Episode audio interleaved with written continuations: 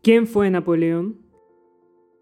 Napoleón Bonaparte, posiblemente el mayor genio militar de la historia, nació en la isla de Córcega en 1769.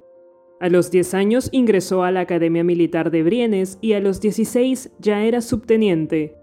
Tras la Revolución Francesa, ideó un exitoso plan para recuperar el puerto de Tolón que se había levantado contra los revolucionarios. Tuvo éxito e inició una carrera vertiginosa en el ejército. A los 24 años ya era general.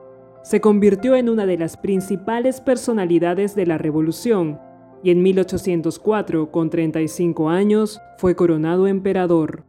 Derrotó a las principales potencias de la época y logró controlar casi toda Europa.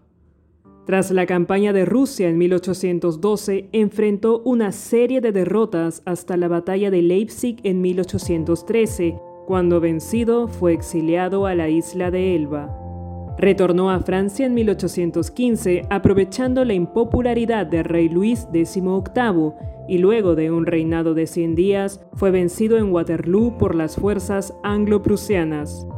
Marchó al exilio a Santa Elena en el Atlántico, donde murió en 1821.